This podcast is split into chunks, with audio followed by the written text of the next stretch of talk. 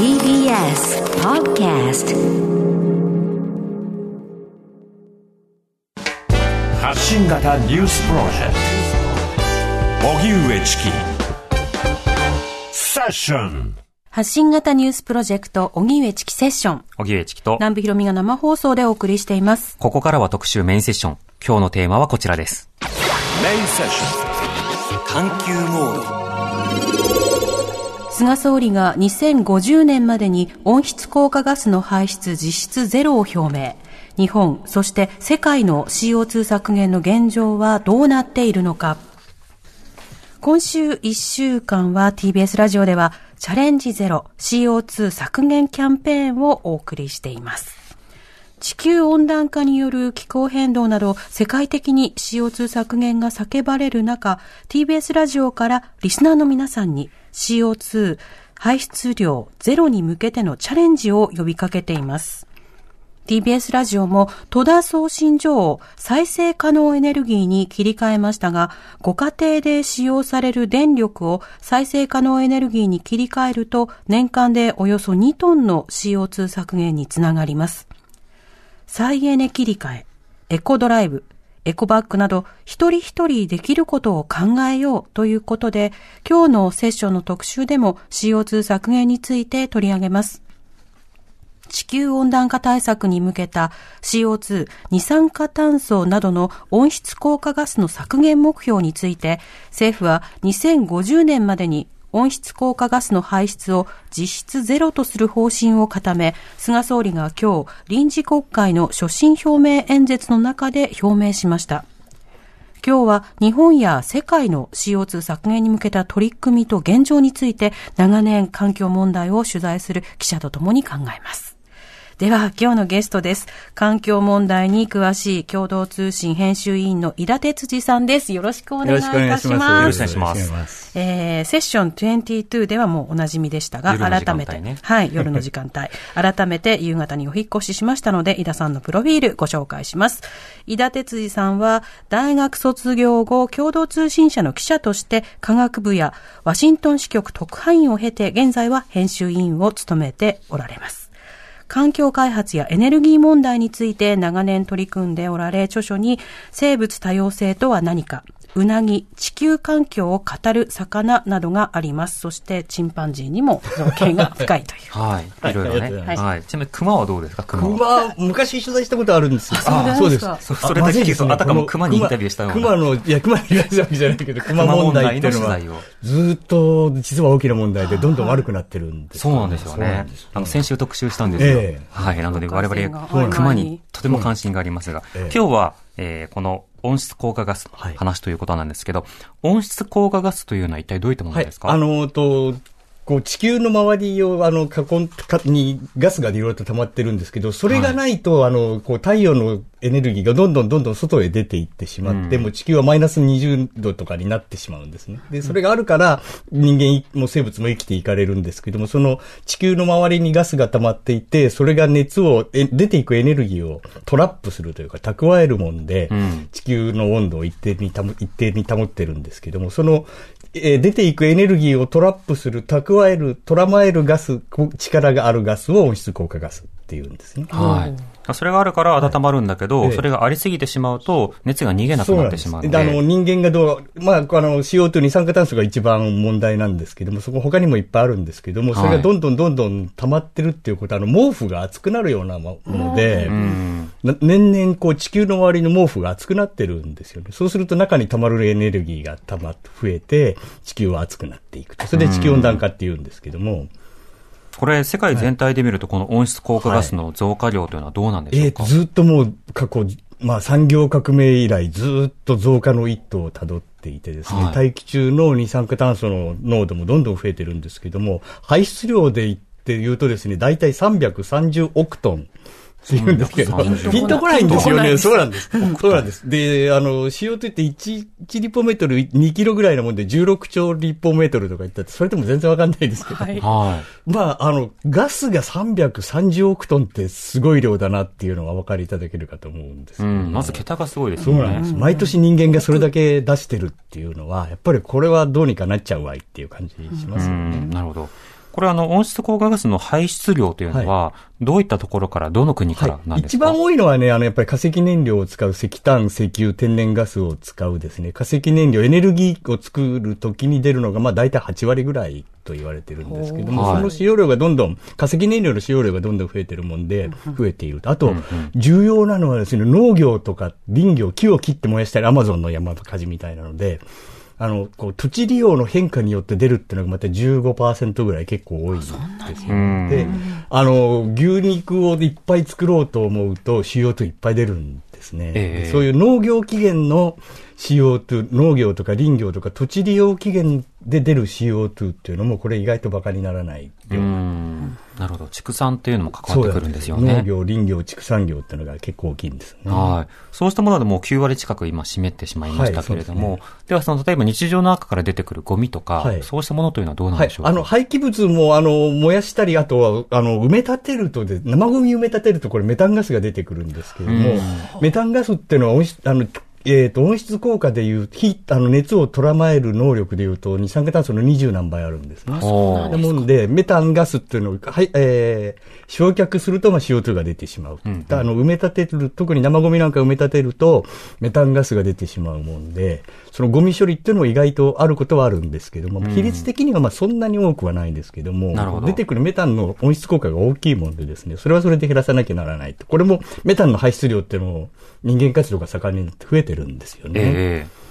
ということで割合的に見ると、やっぱりその産業の問題、はい。それから畜産や農業の問題、そして消費のあり方まあやそのゴミの捨て方とか、はい。そうした生活の問そうですね。題などもう全部に関わってきますから。うん。はいこの温室効果ガスによる、はい。まあ、地球の温暖化はい。というのは、ええ。今の進捗状況、進行というのはどうなんでしょうか、はい、えっ、と、これあの、平均気温で言うとですね、まあ、あの、これ大体増え始めたのって1850年ぐらい、産業革命始まってみんなが石炭から石油、天然ガスとか使い始めたんですけども、産業革命前と比較すると大体1.1度ぐらい平均ですよ。うん。もう高くなってしまっていると。それ人為的に、えー人間が地球を温めて1.1度ぐらい高くなっていると。ただこれ平均なもんでですね、場合で言うと5度とか6度ぐらい北極とか、場所によってはもう平均、あのーそれぐらい高くなってしまっているところもあって、ええ北極であるとかグリーンランドとかどんどん氷が溶けているということになりますね。うん。まあ海面上昇などによって、その土地がなくなってしまったりするところも出てきますよね。はい。ええ。温まるとね、地球、水が膨張するんですよね。はい。それで海面上昇起こるんですけども、あと地球、地上、土の上にある氷が溶けることによっても海面上昇起こるので、海面上昇ももう何十センチって進んでるんですけど、このまま2100年に行くと、海面一平均で1メートルぐらい上がるかもしれないって言われてて、それ結構大変、そうなんです。大変なことなんです。ね。うん。ちなみにその先ほど来産業革命以降はいって言ってますけど、ええこれいつぐらいからと考えるんですか？1850年ぐらいと思っていいんじゃないかなと思ういます。ん。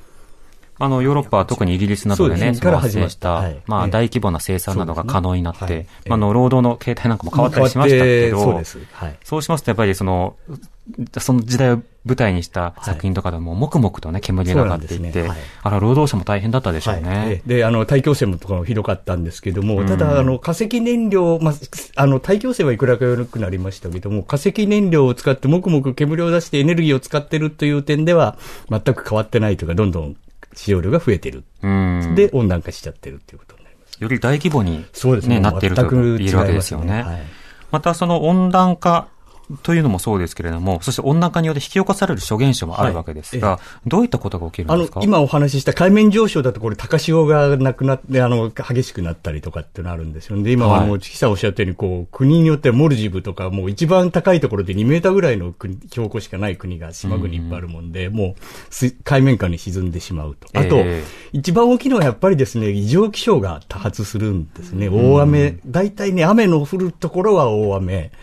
ただでも少ないところはもっと少なくなるっていう、その幅が大きくなるようなところなので、え大、大暴風雨、大雨が降ったり、大干ばつが起こったりっていう、その異常気象が、えー非常に洪水も含めてですね、大きな人間生活に大きな影響を与えると。あと、あの、暑くなりますから、もう実はに日本で熱中症で亡くなる方ってどんどん増えてるんですよね。ええでそれは、あの、暑くなると熱中症の死者っていうのが増えるし、あとあの、マラリアであるとか感染症も増えると言われていて、もう直接人間の健康にも影響を及ぼすしですね。この海面が上昇することで、ひあの、高潮なんかの被害が増えると。あと、暴風、台風、あと山火事もやっぱり温暖化と関係あるだろうって言われて。うん例えば乾燥であるとか、乾燥してそうした時に落雷がとか。そうなんで、す。で、その落雷もまた雲によって、そうなんです。で、燃えると CO2 が出るもんで、さらに悪化させてしまうんですね。で、雪が溶けると、あの、黒いのと白いのとって黒の方が熱吸収しますから、はい。黒い熱、雪がなくなって地面がふ黒くなると、吸収、地面が吸収する熱の量が増えて、それでまた溶けてっていう悪循環が起こってるんです。またあの、風水害はね、その台風とかのニュースの時にも、はい。ええその、やっぱり水面、海面が温まっていて、そうですね。温まってるから台風が勢いが弱まらず、むしろ強まってとかあとその、水の蒸発量があるのでで、す。雲がもう、はい。あっちこっちで積乱雲とかができてっていう、ええ。そうしたあの、気象予報士の方の解説よく聞きますよね。あの、海面温度が上がってる、台風大きくなるために海面温度が上がってるっていうところまではよく聞くんですけれども、うんやっぱりそれの裏に地球温暖化というのが関連してるっていうのを忘れちゃう、人人間活動が関わってるっていうのは忘れちゃいけないことだと思います。うんこの気候危機に関する議論というのは、その結構科学的な蓄積も進んできたなはい。というふうに、ここ20年ぐらいで思う一方で、はい。でもアメリカとかええ。で気候危機がそもそもないとか、はい。トランプさんはパリ上、パリ協定とかから離脱したりとか、反動もまだありますね。えっ、と、まだあるんですけども、まあ、科学者の世界でも、本当に極端な人ってまあ常にいるから、まあ日本国内にもいるんです、会議派はいるんですけども、もう、大方、人間が出した温室効果ガスによって地球が熱くなって、えーるという人為的な温暖化が起こってる。で、それこのままだと大変なことになるっていうのは、ほぼ9割方の科学者の合意だと思っていいので、本当はもうあんまりそういう、こう、会議派の議論なんかに付き合うことはないんじゃないかなと僕は思ってるんですけどもうね、その大人の責務であると、ね。あの2050年までにとか30年までにとか、はい。先の話ばばかりせず、今すぐどうするかって話をしようっていうことを、その、まあ、例えば、グレタ・トゥンベリさんとかいろんな方が世界的にデモをしたのがコロナ前の、そうですね去年の風景ですもんね。はいええそうした中で、はい今日は菅総理が所信表明演説を国会で行いました。で、温室効果ガスの廃止などについて、2050年まで実質ゼロなどいろいろな話をしてたんですね。その部分の音声をまずは聞いてみましょう。菅政権では成長戦略の柱に経済と環境の好循環を掲げてグリーン社会の実現に最大限注力してまいります我が国は2050年までに温室効果ガスの排出を全体としてゼロにするすなわち2050年カーボンニュートラル脱炭素社会の実現を目指すことをここに宣言いたします。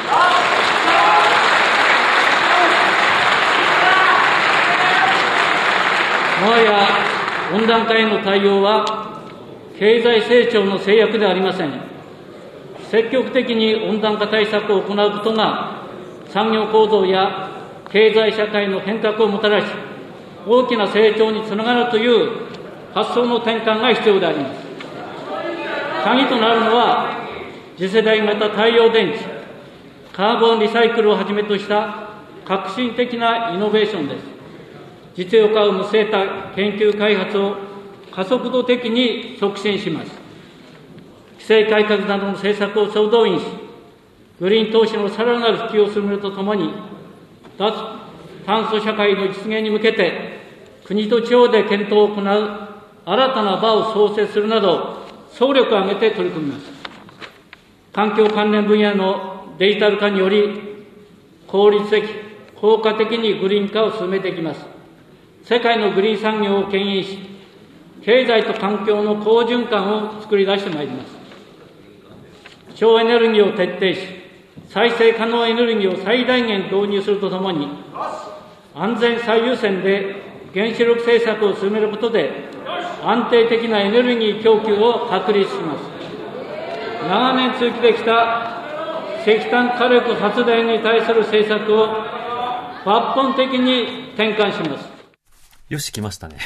与党サイドからのよしっていう。どこによしって言ったのかというと、再生可能エネルギーを最大限導入で一よし、えー安全最優先で原子力政策を進めるで大きなよしというのが出てきていましたね。まあ、あの、一個一個読み解いていきたいと思うんですが、まずあの、井田さんはこの演説どう聞きましたはい。かあの、と日本にとって2050年は実質排出ゼロっていうのはこれもう一刻も早くやらないこと、や、宣言しなきゃいけないことだったんで、はいまあ結構海外にとっては比べれば遅れてしまったんですけども、まあ遅ればせなながらこれをやったということは、え、まあ、重要な一歩だと思います。はい。でも去年、あの、例えば国際的な合意に日本が参加をしなく、ええつまり2050年までにゼロっていうものには、去年までは言わなかったですね。はい小泉環境大臣の時は。はいそれが今回ええ。言うっていうことなんですけども、そのギャップはどうですか、えっ、と、んまあ、状況何も変わっていないって言えば変わっていないので、はい。まあ、言うのはできるけども、じゃあ、じこれから重要なのはどうやって、まあ、あの、2050年80%減だったんですよね。20%残ってたのを、それをなくすっていうのは実はすごく大変なことで、ん。こう言うだけじゃなくて、どう実行していくかというのが重要になると思うんですけども、まあ、あの、こう言えたということは、一歩前進だとは思います、なるほど。そこで、あの、今回例えば、はい。あの、演説の中だと、うん。全体としてゼロにする。はいはい。で、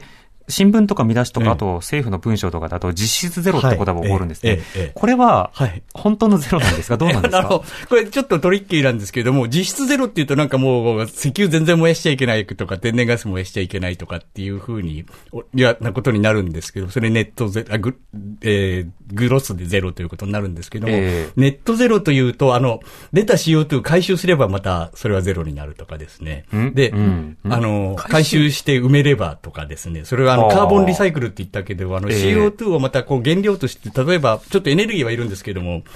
メタンを作るとかですね、そういうカーボンリサイクルみたいなのもできるし、うん。あの、あと、あの、バイオ燃料とかあるんですけども、あの、木材とか植物ガス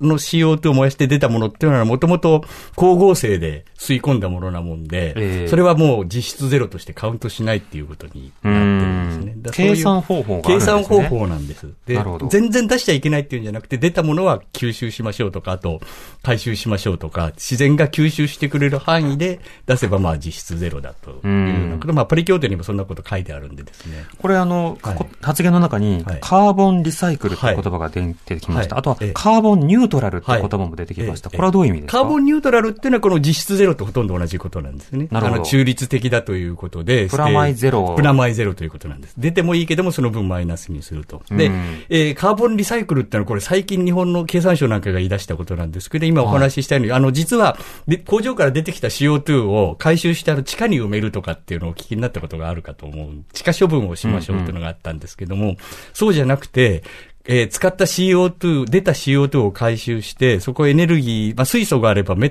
とエネルギーがあればメタンができて、またエネルギーに使えるとかですね。あと、あの、固定してセメントみたいな形で使いましょうとか、うん。そういうのをカーボンリサイクルというんですけども、ええそれもまあ、大気中に出ないんで、実質ゼロを実現する手段である。これかなり技術的にはまだまだ未開未開発なもんで、いろいろやらなきゃならないんですけど。未開発なんですね。あの、一部できてるし、あの、お欧州の自動車会社なんかも、あの、回収 CO2 と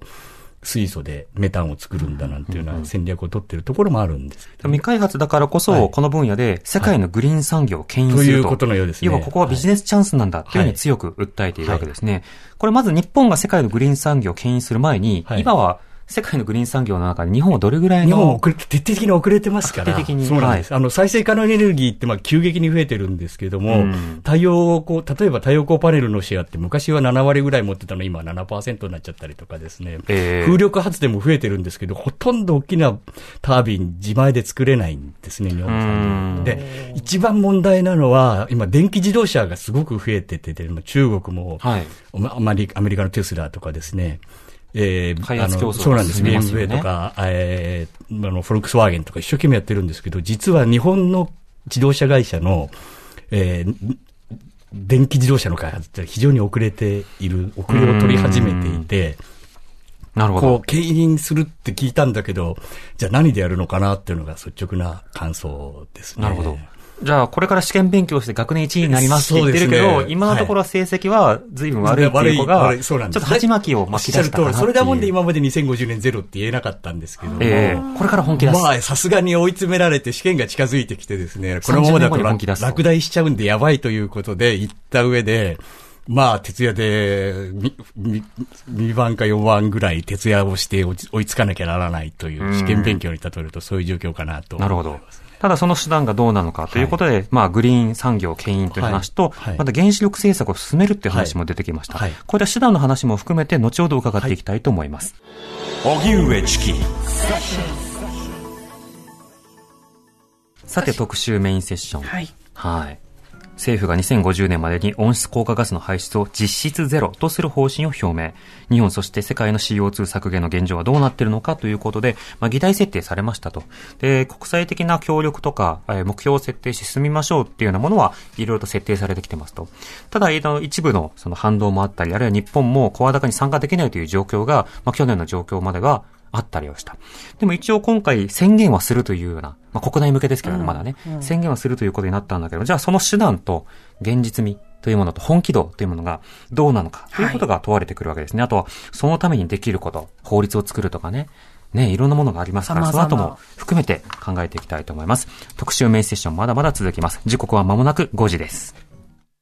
時刻は5時になりました。荻上チキセッション。今日の特集メインセッションは政府が2050年までに温室効果ガスの排出を実質ゼロとする方針を表明。日本、そして世界の CO2 削減の現状はどうなっているのかということで、ゲストは環境問題に詳しい共同通信編集員の井田哲司さんです。よろしくお願いいたします。よろしくお願いしますさて、あの、まあ、2050年までにゼロというものは、他の国でも掲げているところが増えてきていますけれども、他の国はどういったプランでこれを実現させようとしてるんですか、あの、やることはみんな同じなんですね。で、あの、化石エネルギー、化石燃料を使わないって、これ、ただ、あの、自動車とか飛行機とか船まで含めると、実質ゼロにするっていうのは非常に難しいことなんですよね。はい。で、あの、大変なものはまあ後回しにすそうなんです。電気を再生可能エネルギー100%にするとか、まあ原子力もあるかもしれないですけど、電力全部を、こう、脱炭素するっていうのは、そう難しいことではないんですけども、うん運輸が一番難しいですあね。ーねええ。どうしてもやっぱり移動手段として、例え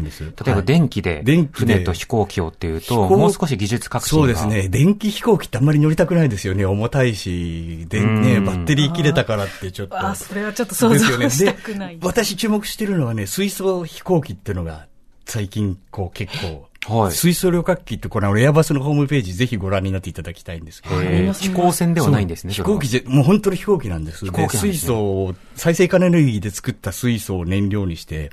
あの、燃やしながら飛ぶというののプロトタイプみたいなのができてきてですね。それは3、三種類あるんですね。大型のパッセンジャーエアプレーンと中型、小型って、もう3つ試作機をちょっと前に公表してですね、へー2035年には、しょ実用化するっていうようなことを言ってそうなんです。そうなんです。で、船も水素で動く船っていうのができてきてるので、うんうんそんなに難しいことではないんだけど、まあお金もかかるし、まだ技術開発も必要だという。置き換えていくためにはね、やっぱりその初期っていうものははい。値段的にもかさむでしょうし、ですね。はい。いろんな課題がありますよね。はい。で今その、例えば再生可能エネルギーと原発って言った時にどうミックスするのかとか、はい。例えばその脱原発っていう論点もあるじゃないですか。そのあたり他の国はどうされてるんですか？えっと、それは国々様々ですけど、ドイツはご存知のようにもう脱原発22年で、あそこはもう石炭もやめるって言って、35年、36年だったかな？に石炭もやめるって言って、まあ天然ガス多少残るんですけども、2050年脱炭素っていうと、もう2050年には電気は全部再生可能エネルギーっていうことになりますね。フランスは、あの、ご存知のように、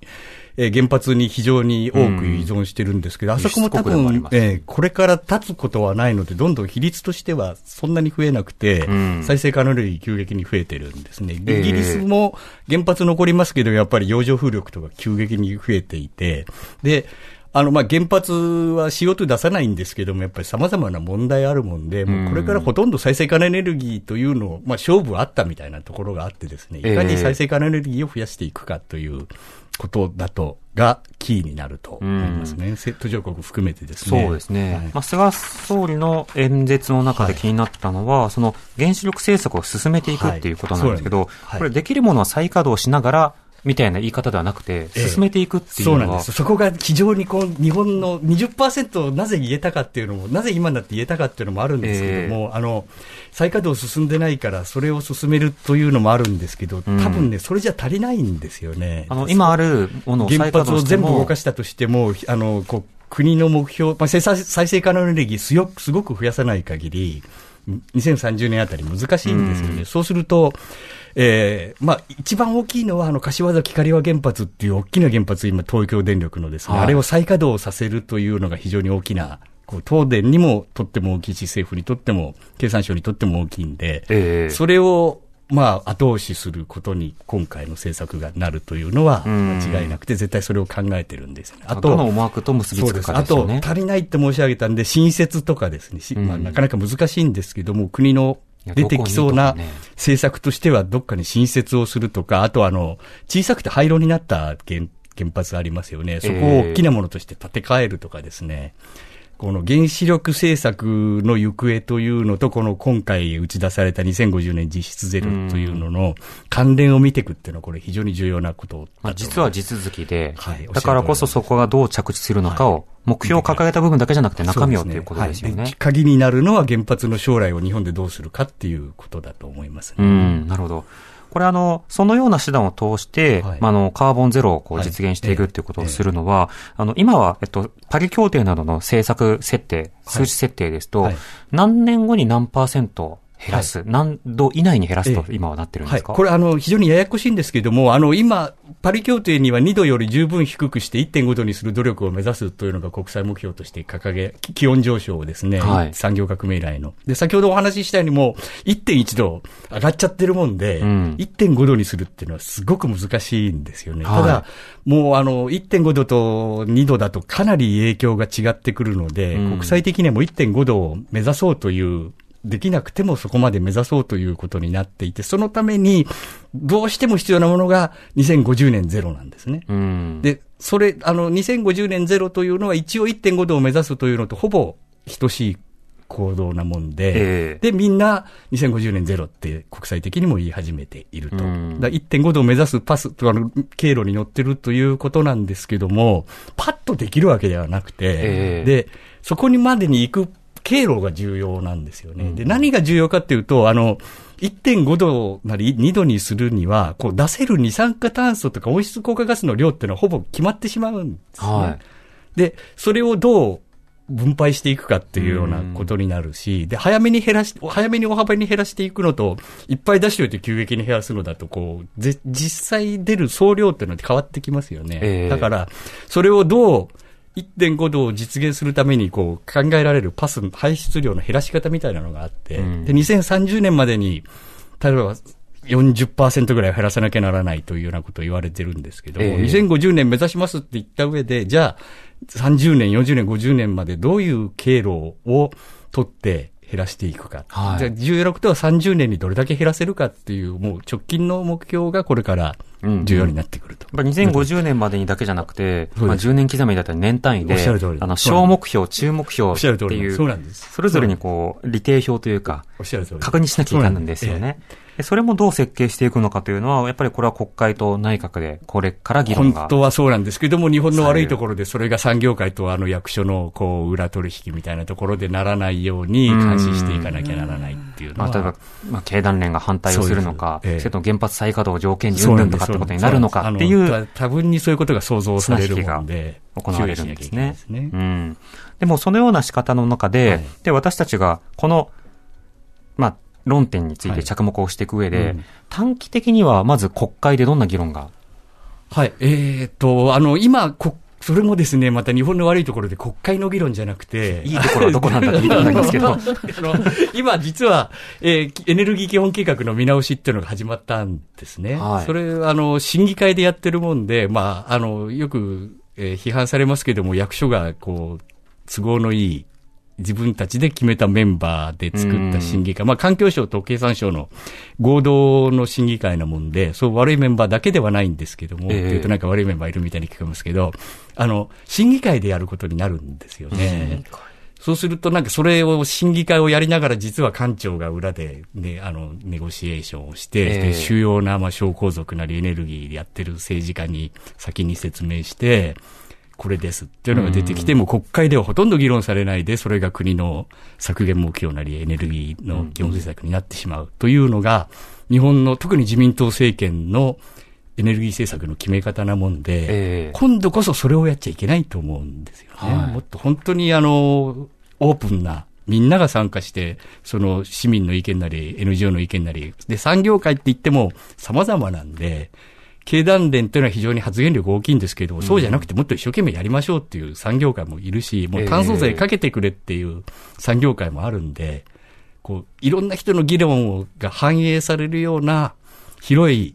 決め方をしなきゃならないんですけども、それはまあそここそ本体、本当は慣例打破とか、そうなんです首都権益にっていうところの論点ど真ん中のおっしゃる通りで、規制緩和もね。当然かか関わってきますからですね。うんうんそれを2050年って言った以上は、今始まったエネルギー基本計画の見直しにちゃんと反映させていかなきゃならない。ええで当然国会の関与っていうのも必要ですよね。うん。まあ、エネルギー基本計画をどうするのか、排出量の議論を具体的に炭素税どうかけていくのか、そうですね。ええ。あるいは議論の設定の仕方をどうするのか、はい。このあたりは、まあ、これからの国会で一つ注目になるのかなと思います。で、一方でその、例えば私たちは有権者であると同時にはい。消費者なわけですけれども、どういった観点で今後、そのカーボンゼロとか、はい。そうしたものに対して、まあ、参加をしていくことができるんでしょうか、はい。あの、よくこれ、私、ボイスとチョイスっていうようなことを言うんですけども、チョイスという意味では、やっぱりあの、今、こう、再生可能エネルギーの、えーを供給する電力会社を選選ぶというチョイスもありますよね。はで、あの、まあ、プラスチックも CO2 出ますから、プラスチックよりも、まあ、紙の容器とかって、そういう、こう、うんうんあの、少しでも、えー、省エネにつながる効率のいい家を建てるときはもうそれ全然違いますから、えーちょっとお金かけても、えー末永く回収できるようなっていう、その省エネ製品を少しでも選ぶと。そうするとまあ企業も一生懸命そういうのを作ってくれると。そのチョイスも重要だし、あと熱心な政治家を選ぶというチョイスも重要だと思いますね。はいあとうん、ボイスというのはやっぱりあの先ほどの若者のデモの話じゃないですけれども、我々の将来、実は子供の将来、孫の将来に関わるんだから、うん。選挙の時なり、あの、いろんな集会の場なりなんなりでですね、ちゃんとやれっていう声を政治家に聞かせるとええ。いう社会運動みたいなですね、日本それがなくて非常に弱いんですけども、うん。そういう声と選択っていうのを、本当に今この10年間が勝負ですから、ええあと選択肢をより良くしていくという声もありますよね。そうですね。今、あの、はい。例えば、あの、レジ袋を、はい。まあ、有料化という流れがある一方で、その包装の、そのプラスチックも、えっと、25%何々が含まれていれば、あと対象外とかはい。ええ、そうした線引きというのは果たして妥当なのかという議論もあるじゃないですか。それも日本の悪い。審議会のプロセスの中で決まった政策なんですよね。ええ。そうなんですか。ええ。なもんで、いつまでもそういうことをやってると大転換はなかなかできないですから、今求められているの大転換だったら、今おっしゃったようにも決め方から議論の仕方から大転換させていかないと難しいですよね。ちなみにあの、レジ袋ゼロに関しては、今導入されてから、はい結構反発もありますよね。ええみたいですねあの対応というか、あのはい政策をより良くするにはどうでしょうか、えーっと、私はもっと高い金を取る。高い、えー値段をつける。で、あと、そうですね。まあ、代替品に、その、こう、今、紙にだ、代替ストローを一本にしても、すごく代替品が高いんですよね。はいその誘導はもう、税金なりなんなりで、やらなきゃいけないと。これ環境のコストを払ってないっていうことだから、うん外部化されている環境のコストをそこに積み、積むような政策が必要だと。欧州ではその、えーバージンの石油プラスチックにはで税金かけましょうなんていうことにもなっているんですね。ええその分で、で、今は売ったお金全部企業の収益になるんですけども、そうじゃなくて税金として取り上げて、それを使って誘導するなり補助金を出すっていうような。仕組み。で、これは CO2 に関しても言えることなんですね。炭素税として、ビニール袋を作る企業などから、例えば使用場面から取りつつええ、紙使用などをした場合には補助をやるとか、開発補助ニュート。ラル。一応紙はカーボンニュートラルっていうこと。それはエネルギーも同じでですね、石炭火力安い安いって言っても、これ温暖化を招いてるコストというのは石炭作ってる、電気作ってる人払ってないんですよね。ええで、それを背負わせようというのが炭素税なもんで、日本でまず一番最初にやらなきゃならないのはカーボンプライシングって言いますけれども、その、えー高額、ちゃんと削減効果があるような炭素税というのを早急に入れなければう、ん。社会は変わらないと思います、なるほど。だから今、他の選択肢がないから多くの人たちがレジ袋を買うときに苦労するっていうことになるけれども、その選択肢、例えば紙袋であるとか、い。ろいろなものというものが開発できる状況に政府がしていないよねっていう環境、そうです。インセンティブを作って環境を作るってしないと、そそうじゃないと消費者がなんか、あの、こう、余計な罪悪感とか責任を負うっていうのは、これフェアじゃないんですよね。選択肢がないから。ええエネルギーもそうなんですよ。ようやく増えてきましたけども、すべてそうなんですね。自動車も、もう電気自動車がいっぱいあって、いろんなラインナップがあれば、電気自動車選べるけども、そうなってないし、うん。それはだからもう、こう悪循環みたいなところがあるんで、消費者がそういうふうに動けば、企業も作るということになって、ね、欧州ではそういうのが動き始めてるんで、うん、やっぱり政策でインセンティブとディスインセンティブを作るっていうのは、これ、ね、悪いものは叩いて、いいものを支援するっていう仕組みを早急に政府がやらなければならない。温暖化に関しては炭素税を一刻も早く入れることだと思います、ね、うん。レジ袋ゼロへの反発から、はい、こんな政策意味ないよっていう考えに飛びつきたくなる人が多分結構いると思うんですけど、はい。はい、そうじゃなくて、今言ったような、その政府の適切な炭素税と補助金の両睨みをすることによって、より良い政策につなげていった方がいいよっていう方向で、議論する。ですね。で、企業の行動も変わるし、それをまた消費者の行動が裏打ちして、どんどんいい循環が回っていくっていう、環境と経済の好循環って菅さん言いましたけど、まさにそういうことなんです、ね、そっちの方でやってくださいそうなんです。そこのあたりは今回盛り盛り込まれていなかったので、はい、所信表明演説の中では、はい、そのあたりを具体的にどう踏み込むのかということを国会で議論してほしいですね。こねここはやっぱり国会で議論できるところですよね。税制ですから。はい、税制ですね。今日は共同通信編集委員の井田哲司さんをお迎えしてお送りしました。井田さん、はい、ありがとうございました。またお待ちしてます。TBS Radio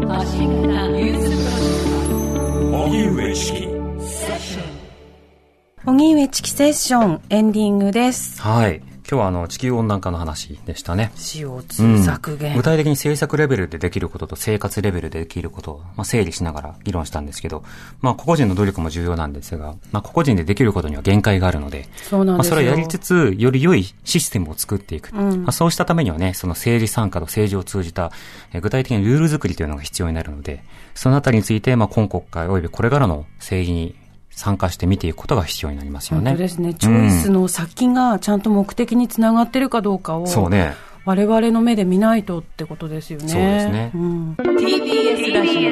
TBS ラジオ。荻上チキ。荻上チキ。荻上チキ。セッション。